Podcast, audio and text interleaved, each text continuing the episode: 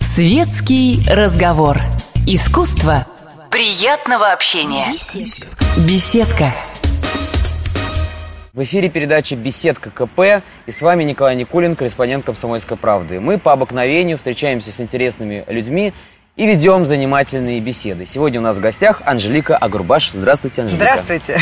Сразу по поводу актуальной темы и актуальный наболевший вопрос. Сейчас в Москве жара. Как вы переносите жару? На самом деле, как я к ней отношусь и как я ее переношу с легкостью, э, самое главное это что? Это хорошее настроение, хорошее состояние души и сердца. Смотри, как относиться к жаре. Если относиться к ней как к какому-то вообще безумию э, и к какому-то вообще нереально, нереально тяжелому э, испытанию, которое тебя настигло, тогда, соответственно, организм твой будет, соответственно, реагировать. А если относиться к этому как к данности? Потому что все относительно в этом мире, и жара mm. тоже. Это естественно, правда, есть да. кондиционеры, которые спасают. Очень сложно, а, естественно, передвигаться по Москве в машине без кондиционеров. Тут, конечно, очень тяжело. Я думаю, тяжело людям, которые живут в своих домах, квартирах без кондиционирования. Это сложно. Сложно, наверное, переносить жару людям, у которых какие-то проблемы со здоровьем. Да. Если у вас как бы все хорошо и нормально, все, все можно пережить. И даже жару в Москве. Но согласитесь, с другой стороны, вот возникает э, какая проблема? Кондиционеры. Люди сидят в офисе, и сразу же аудитория делится на две части. Кому-то нужно выключить кондиционер, кому-то, кому нужно включить. включить да. То есть или ну, холодно, или жарко. Вы вот что больше сносите, жару или холод? Я больше, больше, я люблю тепло, я люблю тепло. комфорт. Я не переношу жару, и я не переношу холодное э, время года, естественно, э, когда отмерзает нос, да, да, уши, да, да, да. и леденеют кончики пальцев. Это плохо. Вы знаете, я не любила зиму только тогда, когда, в общем-то, у меня не было э, зимней одежды такой достойной, mm-hmm. да, но это было очень давно. Теперь я люблю любую пору года, потому что в, в каждом э, времени, в каждой паре года есть свои прелести прелесть. И, и, и в морозной погоде тоже свои прелести, потому что можно укутаться в теплые пледы, надеть теплые носочки, сварить себе глинтвейнчик или кружечку теплого чая и тоже получить от этого удовольствие. Видите, вот надо просто научиться в этой жизни, несмотря ни на что, и даже вопреки всему получать э, удовольствие и от морозной погоды, и от жаркой погоды. Тогда легче переносится. Это правда. А вот если поговорить о красоте, ведь вы, безусловно, эталон для многих. И а, вот а, мы заговорили о зиме. Интересно, а зимой можно выглядеть красиво? Потому что я человек далекий, в общем, от этой темы, но когда я вижу людей просто в шубах, мне кажется, что это серые, безликие существа. Можно ли выглядеть прекрасно в это время? Конечно, человек выглядит всегда прекрасно в любой одежде. А что, когда что он улыбается, этого? в первую очередь, э, э, когда у него все в порядке с душой, с сердцем, когда у него покой, когда у него хорошее настроение, неважно. Понимаете, неважно какого-то роста. У него есть внутренний кондиционер в душе. Конечно, несомненно. Это в первую очередь. Понимаете, вот если говорить о женщинах, э, великая Коко Шанель сказала, что до 30 лет женщина носит то лицо, которое наградил Господь Бог, а после 30 то лицо, которое она заслужила. И я абсолютно уверена в том, что женская красота, прежде всего, она идет изнутри. Женщина – это свет, женщина – это солнце. Вот этот свет – это солнце, эта энергетика э, должна идти изнутри женщины. И она должна излучать добро, она должна, э, естественно, быть олицетворением чего-то такого комфортного. Тогда, тогда все хорошо, и тогда мужчине рядом с этой женщиной хорошо, Это и правда. детям хорошо. Потому что все в этой жизни превалирующая, конечно, роль в этой, в этой жизни все-таки за женщиной, я так полагаю, если говорить об ауре и об уюте. Ну, а конечно, мужчин никто не списывал Нет, безусловно, безусловно. Но обратите внимание, там в 19-20 веке был очень распространен шовинизм, да, и все говорили, да, да. вот вы женщина, ничего не умеете, прав у вас нет, и за вами только красота и остается. Бог, а сейчас когда... мужчины тоже так думают. Да, ну, может быть, действительно тоже так думают, но с другой но стороны появились права. И да. женщина теперь не только податлива, но и может сказать мужику, слушай, а я тоже работаю, я тоже зарабатываю деньги, и ты мне не указ.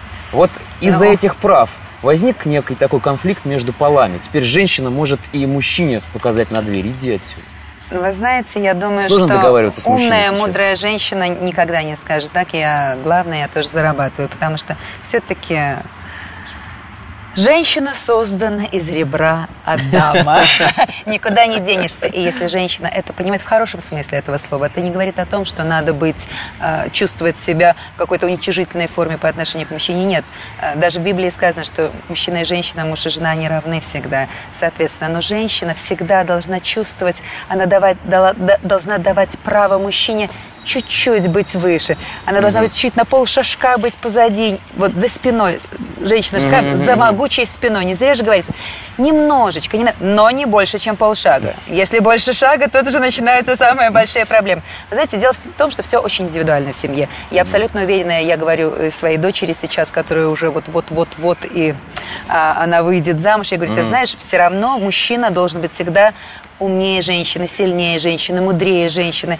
И очень важно, к сожалению, да, мужчина всегда должен хотя бы на 100 рублей, но зарабатывать больше женщины. Тогда он себя чувствует достойно в семье.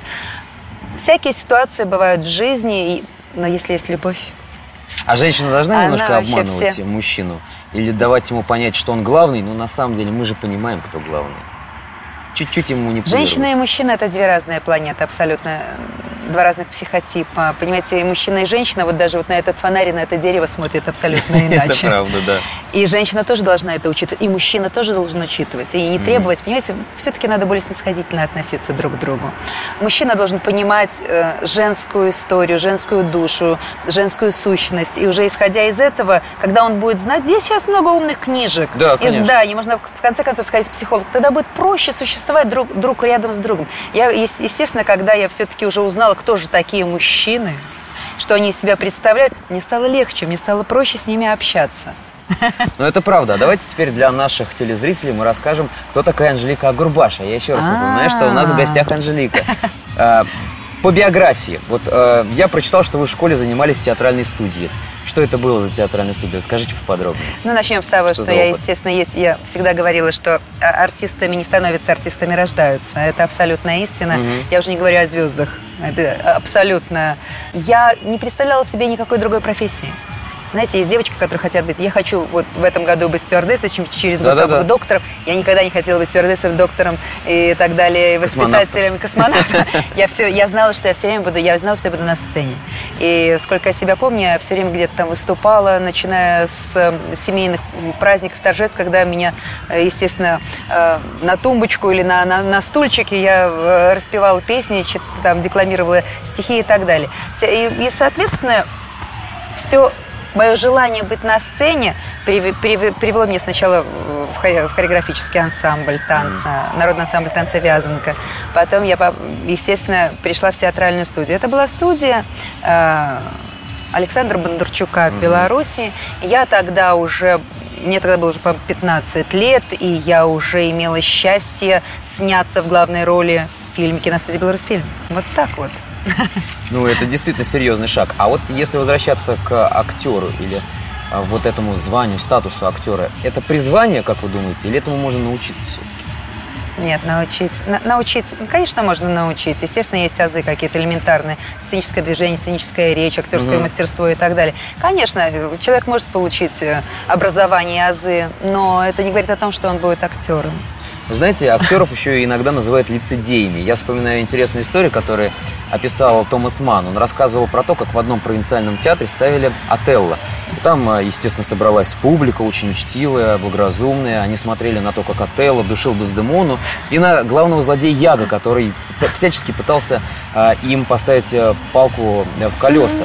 И один гражданин, который сидел в первом ряду, имевший револьвер, настолько поверил в то, что этот самый Яга, да, он, он злодей, он взял застрелил. Наверняка вы слышали эту историю. Конечно. Да, и потом замечательное продолжение, когда рядом с этим театром на кладбище поставили две плиты, потому что он же, когда узнал, что это был актер, застрелился, и было написано лучшему зрителю и лучшему актеру. Вот актер действительно, он должен внушить э, зрителям, что он другой персонаж, что он другая личность. Вы знаете, это великое счастье, когда приходишь в театр и просто поглощаешься спектаклем. Ты входишь в спектакль и э, э, потеряешь ощущение реальности. Это крайне редко сейчас, к сожалению.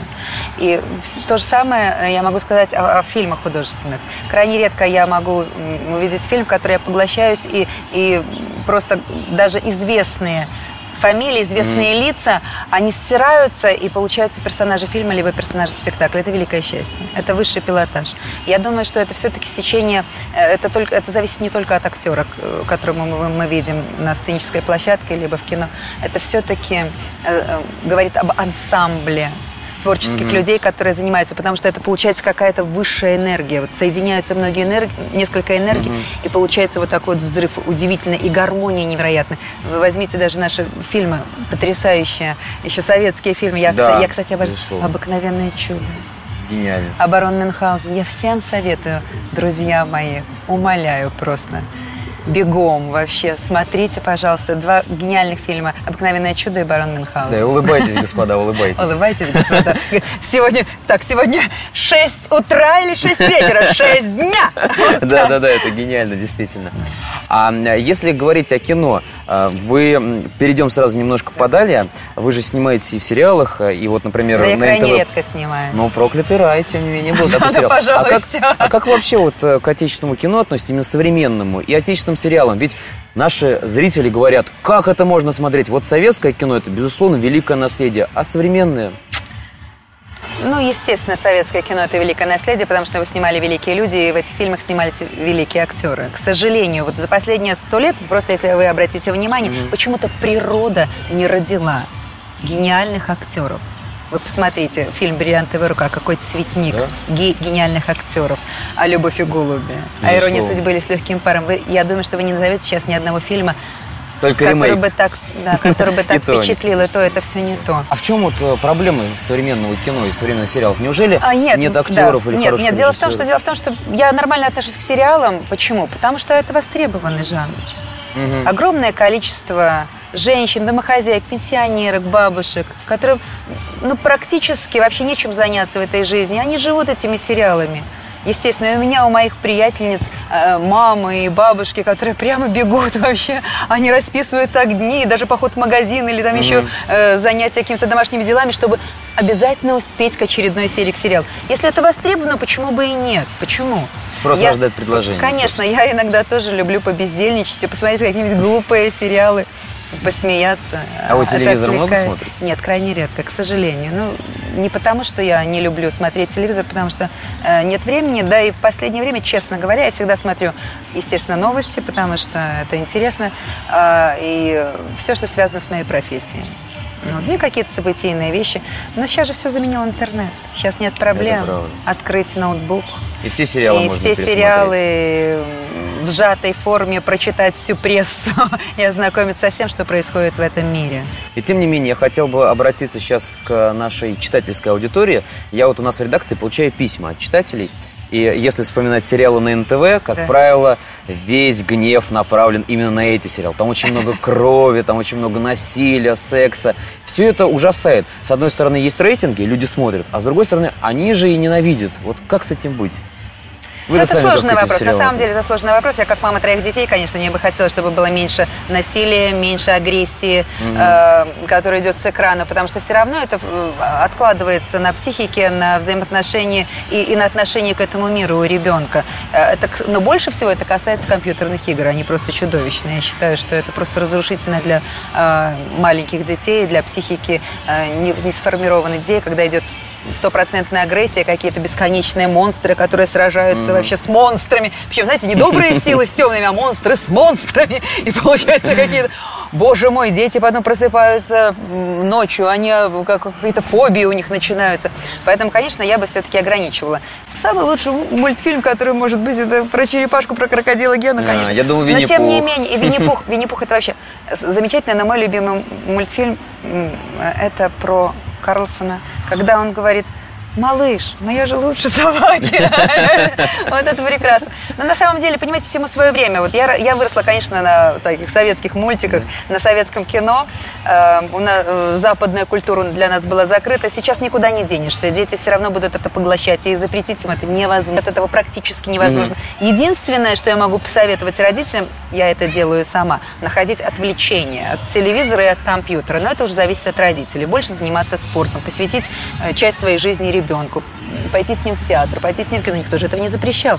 Может быть, просто взять, почитать книгу. Потому что я, например, все увлеклись сейчас, э, естественно, читать э, книги на персональных компьютерах и А, так далее. да, да, и, да. и я тоже была как бы вот увлеклась, э, э, такая электронную библиотеку даже создала. Потом все, я абсолютно перестала этим заниматься, потому что мне приятнее взять книгу в руки Мгм.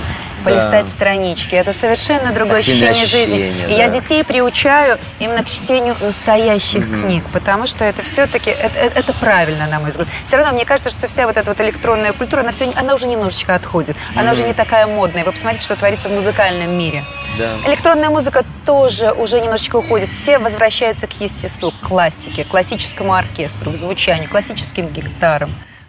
А вот поразительная вещь. Английские ученые недавно исследовали феномен электронных книг. И они сказали, что люди отказываются от электронных книг не потому, что тактильное ощущение, а потому что важно показать, что на обложке написано «Война и мир Толстого», Евгений Онегин Пушкина. А когда ты с электронной книжкой едешь, непонятно, что ты читаешь. Ну, Я думаю, что, это я вот думаю, они что нет, выяснили. не в, этом, не в этом дело, да. Но вот если говорить о литературе, вот что вы предпочитаете читать? Что вам нравится? В последнее время, конечно, моему сыну сейчас 8 лет, 19 августа исполнится, и в большей степени мы сейчас э, читаем э, художественную литературу, которая непосредственно э, подходит его возрасту. Но он с гордостью говорит всем, я сейчас читаю «Войну и мир». Реально, потому что мы читаем с ним уже «Экзупери», «Маленького принца», мы читаем Хемингуэя, «Старики море», такие серьезные произведения. А не рано, нет? Нет, абсолютно не рано. С удовольствием это слушает, потому что мы уже период сказок абсолютно переросли. Мы выросли из сказок. Вот. э, Он обожает всевозможные энциклопедии, я с удовольствием с ними, э, с ними их изучаю. Потом мне, конечно, нравится сейчас э, э, немножечко так ставить на место свои мозги и психику э, э, философскими книжечками по психологии, которые там вот э, всякие разные учения, э, там как любить, как жить. Вроде как глупость вселенская, Да. но тем не менее, ты открываешь книгу, прописные истины просто читаешь о которых порой забываешь. Вот мы же забываем иногда о, о простых вещах, которые просто у нас под носом, да, вот находятся вот вокруг нас. Но когда открываешь эту книгу, вроде как ничего особенного, а успокаиваешься и понимаешь, вот, вот оно настоящее. А что настоящее? Настоящее – это сама жизнь. Это самое ценное, самое важное. И самое главное, самое бесценное, что у нас есть, просто сама жизнь, которую надо любить. Реально. И мы рождены на этой земле. Для Чтобы чего? сказку сделать были. Нет, мы просто рождены для того, чтобы быть счастливыми. М. Наша главная обязанность быть счастливым на этой земле, радоваться этой жизни, дождю, солнцу, э, улыбке ребенка. Теперь мы знаем, что Анжелика Агурбаш может нам посоветовать почитать. Это психология, философия и, прежде всего, художественная литература высокого качества. Ну почему? И сказки тоже. И сказки, люблю. разумеется. Особенно сказки. Ганса Кристиана Андерсона сказки люблю. А если возвращаться вот к актерской составляющей, что вы хотели бы сыграть в своей жизни? Какую роль? Либо в кино, либо в театре, учитывая литературный опыт, может быть, там, не знаю, э, на- Анну Каренину, допустим, я не Мне знаю. сейчас вот предложили, кстати, завтра я буду встречаться с режиссерской группой, мне предложили сыграть роль Анны Карениной. Правда? Ой, как я попала. Это не смешно. Причем это произошло. Э, Это предложение увидели, э, группа увидела в Ютьюбе мое выступление у Валентины Юдашкина на 8 марта. У меня был такой совершенно потрясающий образ в безумной шляпе, в боди-смокинге. вот это. И это их впечатлило. Говорит, вот она, Анна Каренина. Но я с ужасом об этом думаю. Почему? Завтра у меня будет встреча не- непосредственно. Я не знаю, соглашусь я или нет. В свое время мне предлагали два раза попробоваться на роль Маргариты. Так, Я мастер. Маргарита Да, да, Булгакова. естественно. Да, я отказывалась. Почему? Потому что я считаю, что есть произведения, которые просто нельзя трогать. Вот, но они какие-то святые для меня. Понимаете, это, это, это, э, в них есть невероятная магия, в них есть история, в них есть судьба. То же самое роль Анны Карениной. Да. Да. Как, как бы это все трагично. потом- Мы же все равно притягиваем энергию, энергетику с Вселенной. Конечно, когда ты входишь в роль, все равно притягиваешь к себе какие-то иные миры, пространства и так далее. Страшновато. Я сейчас как, бы настроена на то, чтобы быть довольной, счастливой. Я настроилась на добро, на радость, на счастье. Я притягиваю счастье из Вселенной, позитивную энергию. А потом я ее отдаю, я ее получаю. Еще больше Может, тогда количества. Кармен, Эсмеральда, каких-нибудь Нет, веселых вы знаете, женщин? нет, я не знаю. Дело в том, что у меня э, такая прекрасная профессия, потрясающая. Я сама себе режиссер, я сама себе продюсер, сама себе певица. Я могу выбрать себе любую роль на сцене, что я и делаю. Я, не, я не певица а, одного жанра, одного, одного стиля. Да. Я абсолютно разнополюсная. Меня за это ругают и говорят, ну так нельзя, дол- дол- должна быть какая-то один стиль, одна прическа, а, одно платье. Я говорю, почему? Но есть, есть женщины и актрисы, которым действительно есть характерные, есть комедийные, есть э, Да. героини. Им, им это идет, больше ничего. А если я могу быть от бабы Яги, очаровательной, до английской королевы, почему бы не попробовать эти образы? Я могу воплощать образы и визуальные, их, естественно, эмоциональные, э, все непосредственно своих шоу, на в своих концертах у меня это неплохо получается. От сумасшедшей мухи, цикатухи, там как-то мухи из Китая прислала тетя мухачая, да, до городской сумасшедшей, да просто женщины обычной, реальной, с сердцем, с душой, такой же, как и все страдающие, любящие. Продолжение программы слушайте после информационного выпуска.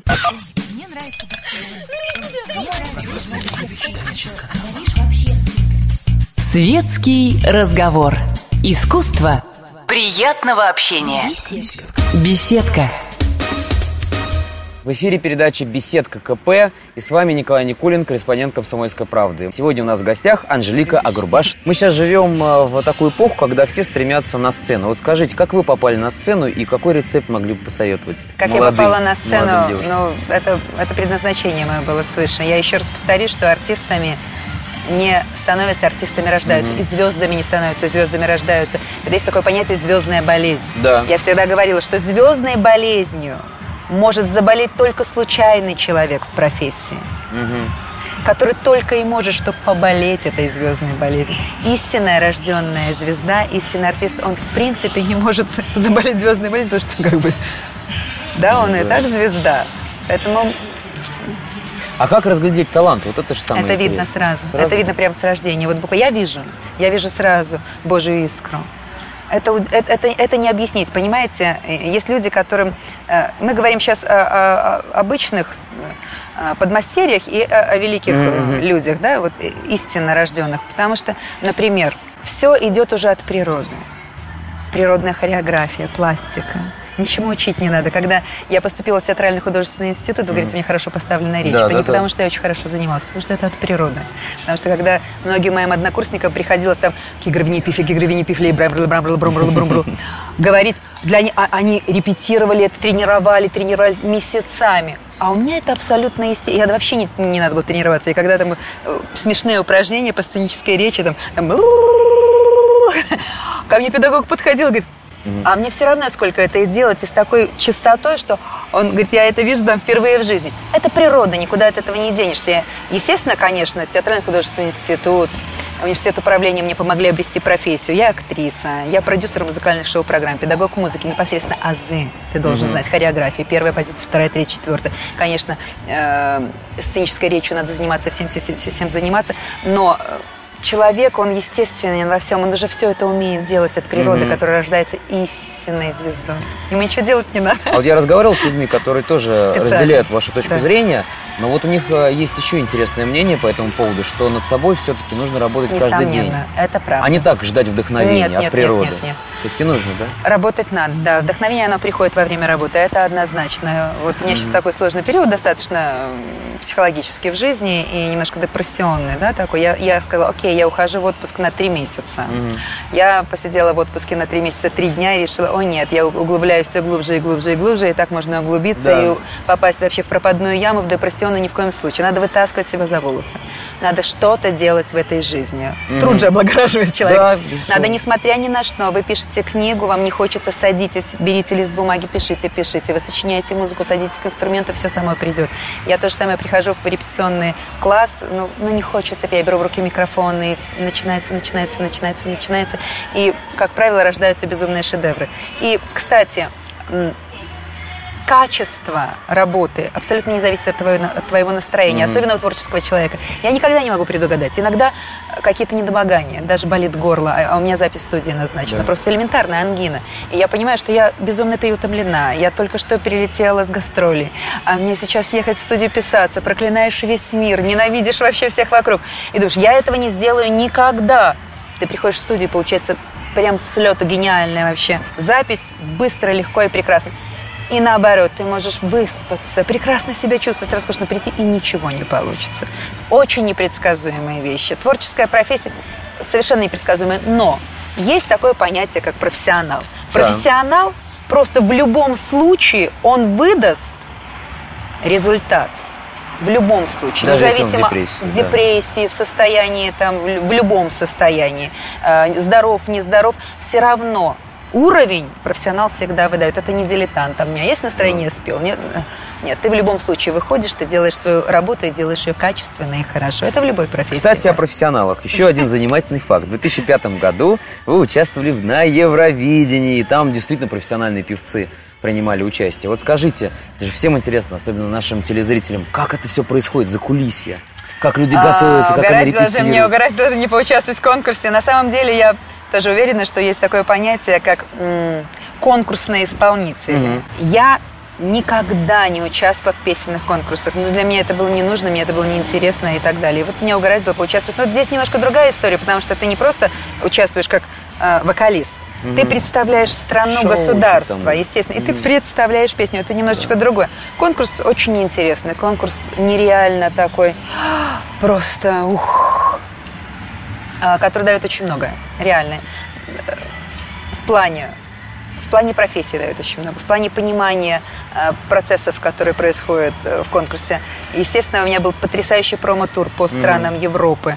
Э, невероятный. В течение там, полутора месяцев не- огромное количество стран мы посетили, посетили все огромные большие шоу, а, общение с коллегами э, в разных странах, э, другие мировоззрения. Ты просто расширяешь свои горизонты. Ты, понимаешь, ты не ограничиваешься вот одной своей страной, менталитетом. Ты переходишь на какой-то пусть немножечко, да, вот конкурс Евровидения, он как бы недолгий, там, три месяца, но все равно это дает тебе, э, раскрывает перед тобой другие горизонты, и они раскрылись передо мной. Несмотря на то, что я не попала в финал, в Беларуси не прошла финал, но я единственная в этом году я получила контракт с английской компанией на запись своего альбома. Я записала совершенно потрясающие песни. Я обрела в промо-туре такое количество поклонников по всей Европе, с которыми я до сих пор общаюсь.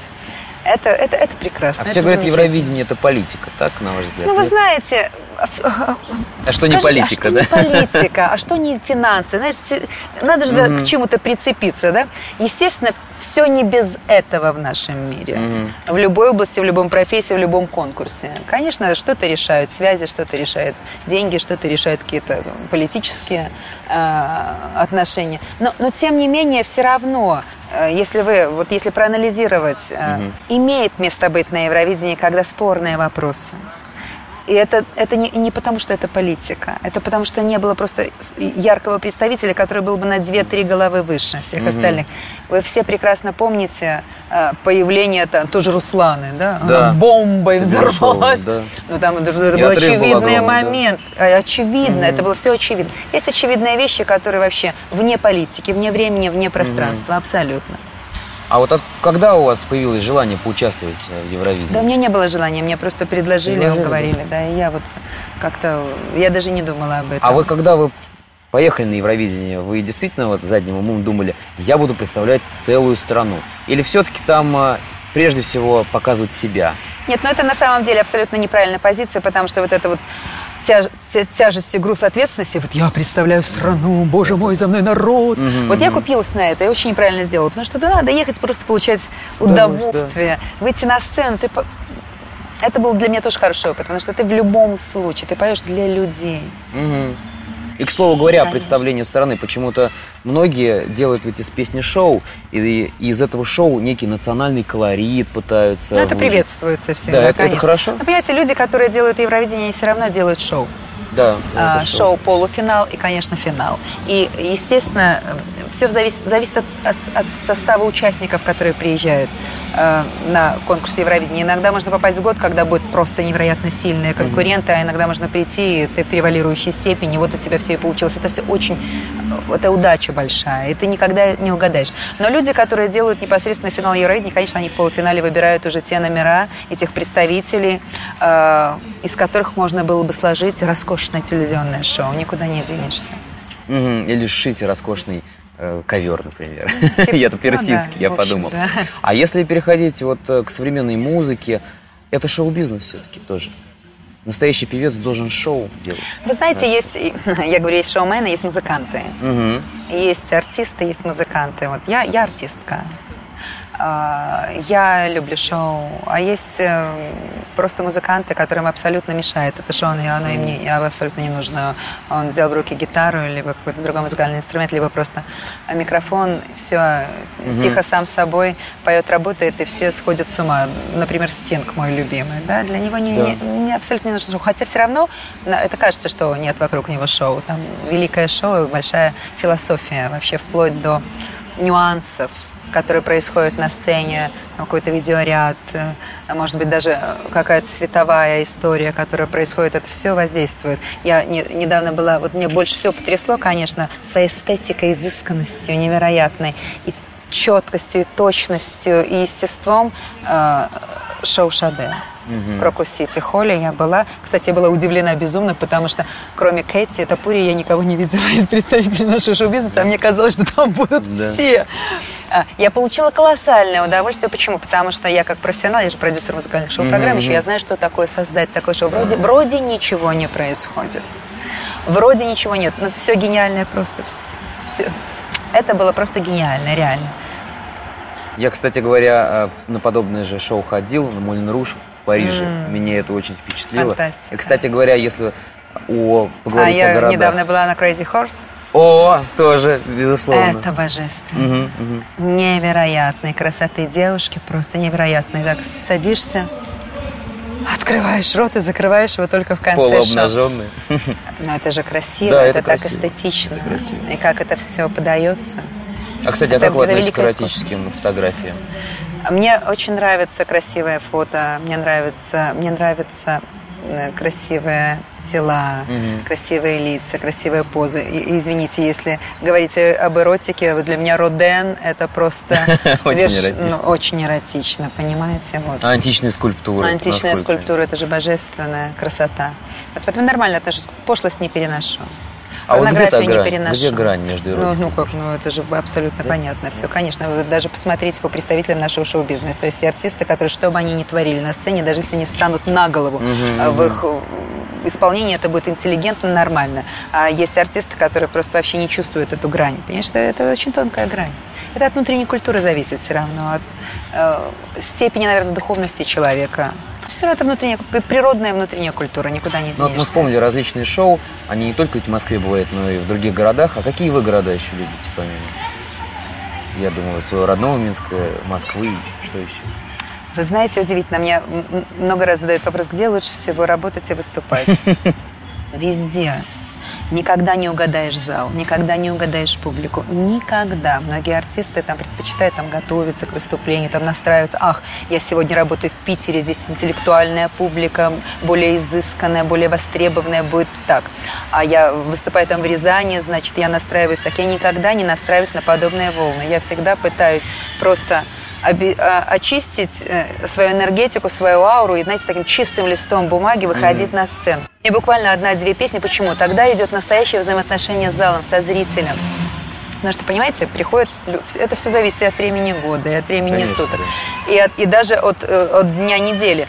Иногда один неблагоприятный товарищ, да, который пришел там с, с плохой энергетикой или с предвзятым отношением к тебе, может испортить вообще весь вечер.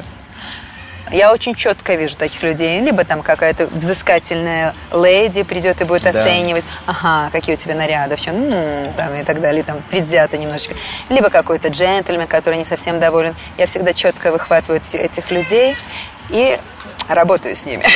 А с ними очень трудно работать. Нет, я ну, просто по себе знаю, я хорошо. тоже очень часто с такими встречаюсь. Им, например, не нравится моя прическа. А. И они начинают, да, всячески свою негативную как может энергию на меня кому-то не нравится Я ваша тоже не прическа? понимаю. Это, я тоже этого не понимаю. Но вселенская глупость, конечно. А, вот, а вот если говорить о шоу-бизнесе, там есть конкуренция, да? Есть такие женщины, которые подсиживают, которые вот ненавидят, язвят. О, Я думаю, это есть в любой области, в любой профессии, несомненно. Нет, вот все говорят, там, там ужасный шоу-бизнес, ничего подобного. Как правило, есть такое понятие, как актерское братство, есть как э, такой этикет творческий. Я не сталкивалась с какими-то негативными, нехорошими ситуациями в этой жизни, как правило, наоборот. А, актеры, артисты, они все равно в сложных, трудных ситуациях, если говорить о сложных, все равно, все равно поддерживают друг друга, не сам, друг друга. Mm-hmm. Я говорю об истинных профессионалах, об истинных актерах, а не о случайных людях, mm-hmm. которые там заболевают звездными болезнями, корчат из себя что-то. И, понимаете, за счет этих людей потом падает тень на нормальных профессионалов. Что ж, дорогие телезрители, а это была передача «Беседка КП». С вами был Николай Никулин, и у нас в гостях, еще раз напомню, была Анжелика Агурбаш. Спасибо большое, Анжелика. Спасибо вам. Горячий кофе, светский разговор, интересные персоны, хорошая компания, беседка. Уютное место для душевного разговора.